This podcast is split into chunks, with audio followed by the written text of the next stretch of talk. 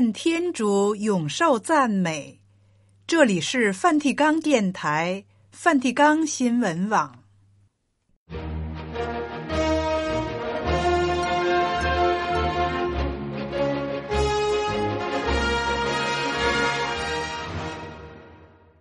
听众朋友好，今天是二月三日，星期六，首瞻礼期，教会特别敬礼圣母无玷圣心。在今天的节目时间里，先为您报道新闻时事、圣座活动和普世教文，然后播送圣乐文化。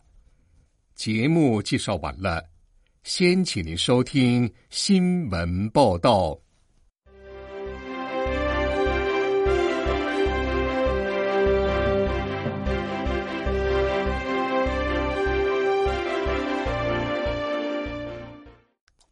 教宗方济各接见圣多美和普林西比总理特罗瓦达。教宗接见圣母大学高层，帮助学生以理智、心灵双手去梦想。埃斯特瓦斯获任命为圣座经济秘书处新任秘书长。中国福建邵武的新主教接受祝圣。教宗方济各。在周三公开接见活动要理讲授中指出，愤怒是战争和暴力的根源，但也有一种易怒。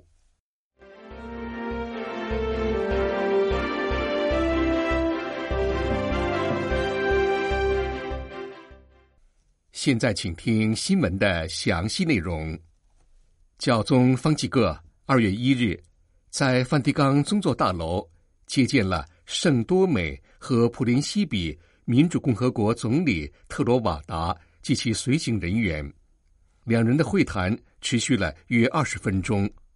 随后，特罗瓦达总理来到圣座国务院，与圣座国务卿帕多林书记举行了会谈。圣座国务院与各国及国际组织关系部门副秘书长瓦霍夫斯基蒙席也在场。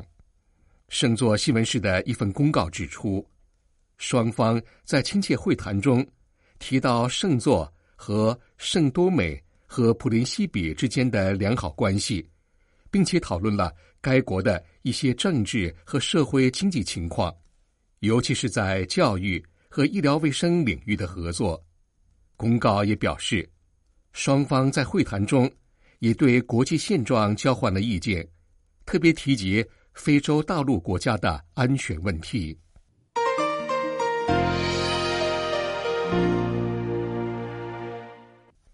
教宗方济各二月一日在梵蒂冈接见了美国印第安纳州圣母大学校长和董事会成员。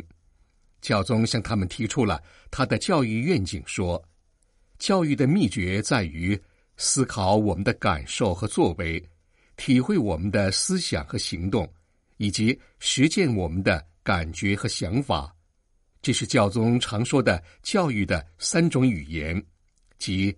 理智、心灵和双手。教宗表示，天主教大学，例如圣母大学，从事研究工作是为了追求知识的进步，时常运用跨学科的方法。天主教机构这些努力的基础在于坚信在信仰和理性之间固有的和谐，由此便浮现了基督信仰讯息对个人。和社会生活各领域的重要性，教宗邀请圣母大学的教育人员协助学生更深入欣赏其普遍所学的价值，以及天主教知识传统的富饶，从而发展他们的理智。谈到心灵，教宗指出，天主教教育应当帮助学生培养对真善美的开放态度。这需要师生建立起真正的关系，好能携手探讨更深层的人生课题。这也意味着要推动交谈和相遇文化，好让所有的人承认彼此是弟兄姊妹，互相欣赏和关爱。更重要的是，把彼此看作是天主钟爱的儿女。双手则涉及行爱德的幅度。那是天主教教育的目标。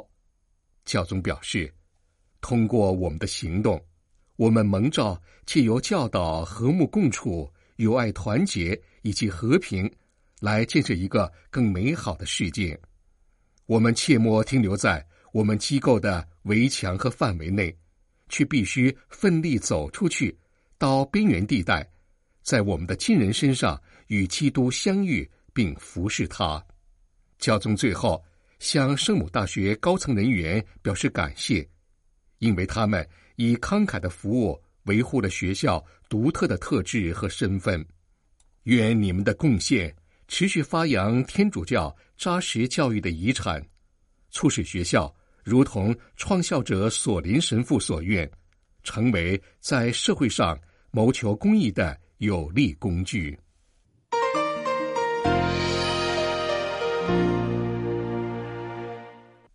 艾斯特瓦斯·德赫明赫斯，继两年前获任命为圣座福音传播部第二部门行政管理处代表后，今年二月一日，蒙教宗方济各任命为圣座经济秘书处秘书长。埃斯特瓦斯于一九七四年出生在西班牙维哥，已婚且育有三名儿女。他是电信高级工程师，毕业于经济学和企业领导管理学。此外，他也在麻省理工学院取得了管理学硕士学位。圣座经济秘书处处长卡瓦列罗表示，他先前担任该秘书处秘书长一职时，有机会认识作为圣座福音传播部行政管理处代表的埃斯特瓦斯，与他一起工作。处长说，在这段期间，我得以亲眼目睹他在管理上的努力、专业和一丝不苟，以及他与其他机构和部会合作协调。并寻求共识的人格特质，为确保顺利过渡，让几个正在进行的项目继续运作下去，埃斯特瓦斯将暂时同时兼顾目前的职务和圣座经济秘书处秘书长一职。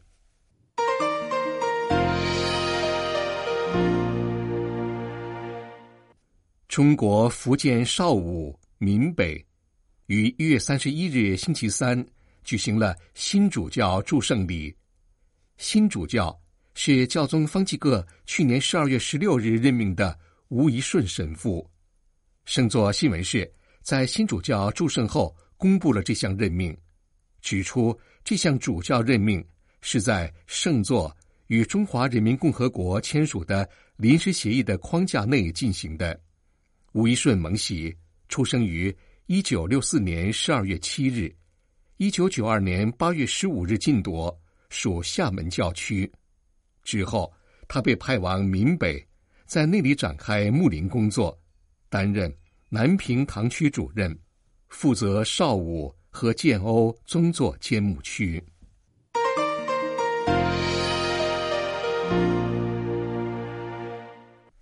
强烈的情绪并非总是一件坏事，我们需要在圣神的帮助下。找到这种情绪的正确尺度，我们要将它们引向善。教宗方济各在一月三十一日的要理讲授中谈到愤怒的恶习及其摧毁的力量，同时指出，也存在一种易怒，它在不义面前爆发出来的是必要的。教宗当天上午在保罗六世大厅主持周三公开接见活动，在要理讲授中。继续深入省思恶习与德行的主题，这一次论述了愤怒的恶习，指出这是一个没有停歇的恶习。事实上，愤怒不仅针对我们认为冒犯了我们的人，也经常对我们头一个遇见的人发出。教宗举例说，一些人在工作场所克制自己不发怒，表现得平静，举止慎重。但一回到家里，就让妻子和儿女难以忍受。愤怒是能蔓延的恶习，能夺走我们的睡眠，使我们不断在脑海中徘徊，无法阻止这种思来想去的痛苦。教宗继续表示，愤怒是一种摧毁人际关系的恶习，表现出无法接受与我们不同或有不同想法的人，使人恼火且产生怨恨。愤怒让我们失去清醒的头脑，往往随着时间的流逝也得不到缓和。因此，有的问题就应立即解决并予以和解，这很重要。如果白天会出现误解，两个人不再彼此理解，突然变得疏远，却不可将夜晚交给魔鬼。愤怒使我们黑夜不能入眠，苦思冥想我们的理由，认为那些没有水平的错误绝不是我们犯的，却总是别人的。如此一来，当一个人在愤怒之下总是说问题出在别人身上。他从来就没有能力承认自己的缺点和不足。耶稣在天主经的祈祷中谈到，我们应宽恕负我债者。教宗说，可以肯定的是，我们所有人都对某些人欠了债，没有总是以应有的方式爱他们。我们都是罪人，所有人都是，所有人都欠了债。我们不可忘记这一点。我们是负债者，我们欠了债，因此我们众人都需要学习宽恕人，好能受到宽恕。人如果不训练自己宽恕的技能，就走不到一处。而宽恕在人性上是能做到的。那些能对抗愤怒的，则是仁爱、心胸宽广、温良及忍耐。教宗继续强调。如果说愤怒是一个可怕的恶习，那是因为它是战争和暴力的根源。我们无法总是控制内心的恼火，但我们能控制它的发展。此外，这个情绪并不总是负面的，有时以正确的方式发泄出来是有益处的。如果一个人从不发火，在不义面前也不发怒，看到弱者受压迫，也不会感到肺腑在颤抖，那么就是说，这个人没有人性，更不是基督徒。教宗最后表示，福音有时描述耶稣发怒，但他从未以恶报恶。我们需要在圣神的帮助下找到这个情绪的正确尺度，我们要将他们引向善，而不是恶。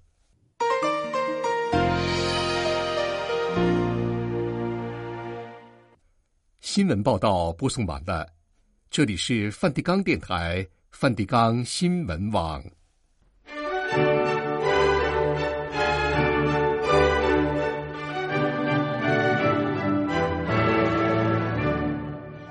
听众朋友，现在请您收听圣乐文化。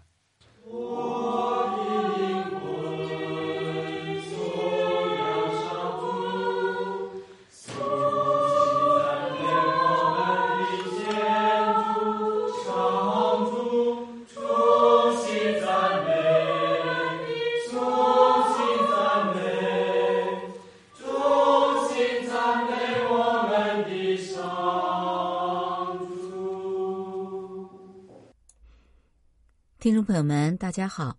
在今天的圣乐文化节目中，我们将继续为大家介绍于一五六七年出生于意大利北部的克雷莫纳的意大利作曲家、制琴师 Claudio Monteverdi 蒙台维尔第的《至圣童贞圣母晚祷曲》。出生于意大利北部波河沿岸。以制造小提琴著称的小城克雷蒙纳的蒙台威尔蒂，他是家中的长子。他的父亲是一位化学家，后来受训成为合格的外科医生，但是他一生都不善理财，所以蒙台威尔蒂小时候就丧母，父亲再娶，不幸父亲的第二任妻子也很早就逝世了。当蒙台威尔第十五岁的时候，父亲已经娶了第三任的妻子。由于克莱蒙纳拥有优良的音乐传统，因此蒙台威尔第从小就耳濡目染，大约于一五七六年就加入了克莱蒙纳大教堂的圣咏团，并且极有可能他就在此接受了小学的教育。在这个年纪，蒙台威尔第在曾经担任克莱蒙纳大教堂乐长的老师影响下，就出版了他最早的作品《圣乐小曲集》。后来也写过一些牧歌 （Madrigale），并以演奏提琴为生。以一个作曲家和牧歌的创作者而言，当时他还算是小有名气的。一五八二年，年仅十五岁的蒙台威尔第出版了他的第一部作品集《四声部圣乐曲》。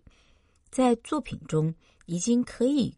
看见蒙台威尔第对音乐的领悟力和他的天赋。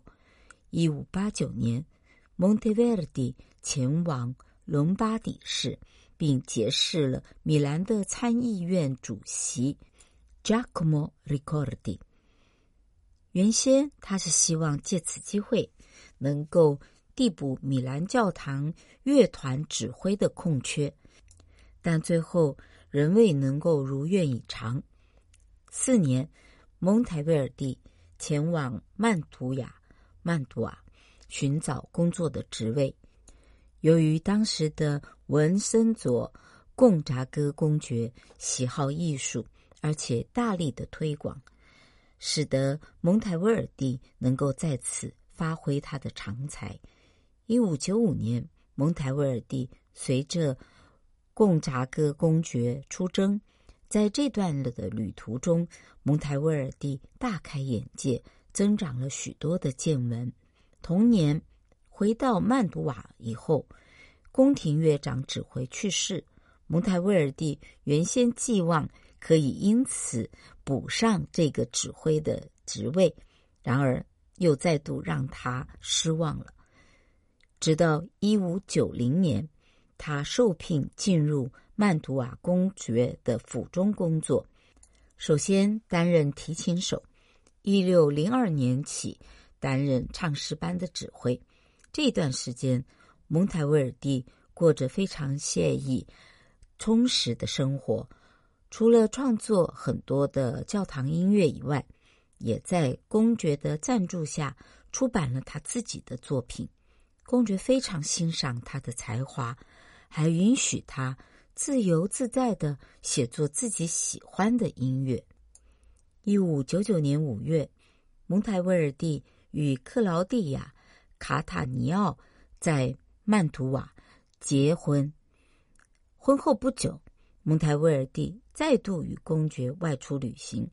在这段旅程中，蒙台威尔第一路上虽然身体不适。然而，他在旅途中获得了复音音乐的重大启示，算是满载而归。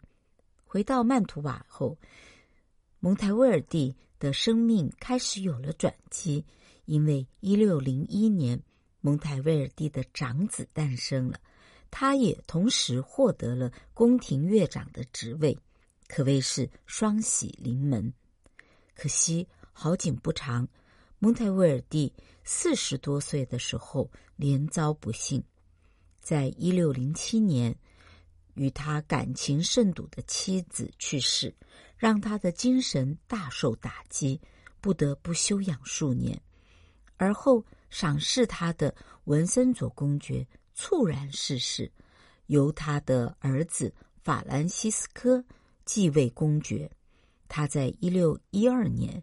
将蒙台威尔第解聘，蒙台威尔第只好伤心地回到他的老家克莱蒙纳。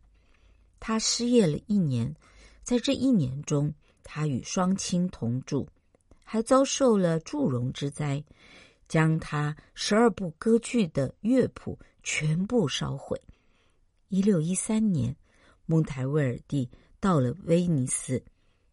正当蒙台威尔第在犹豫是否要留在威尼斯的时候，威尼斯圣马可大教堂乐团的指挥去世了。蒙台威尔第受召前往，在接受视听演出以后，随即就被授予乐团指挥的职位。蒙台威尔第在威尼斯终于发现自己的价值，并且获得了肯定。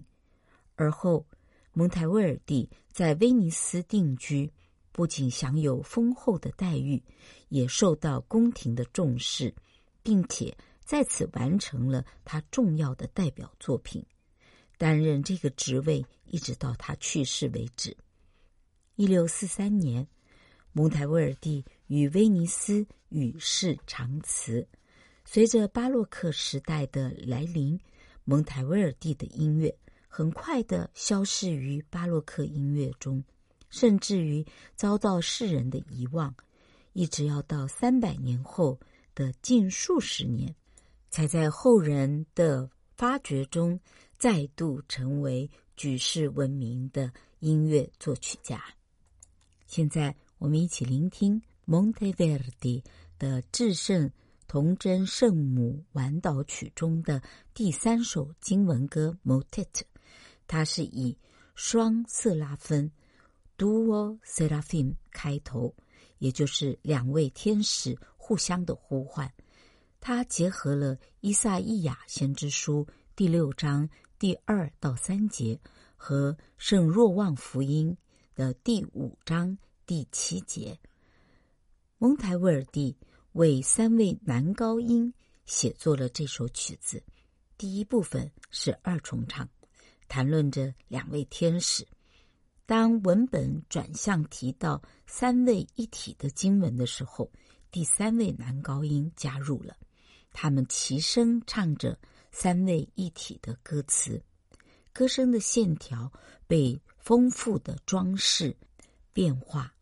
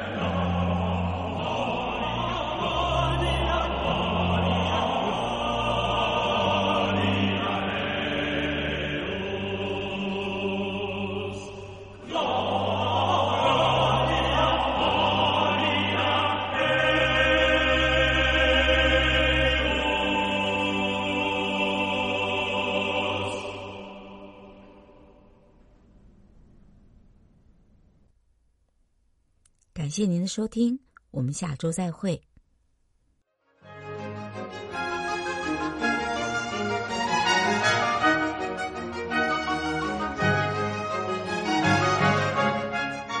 这里是梵蒂冈电台、梵蒂冈新闻网，谢谢您的收听，再会。Laudetur Jesus Christus。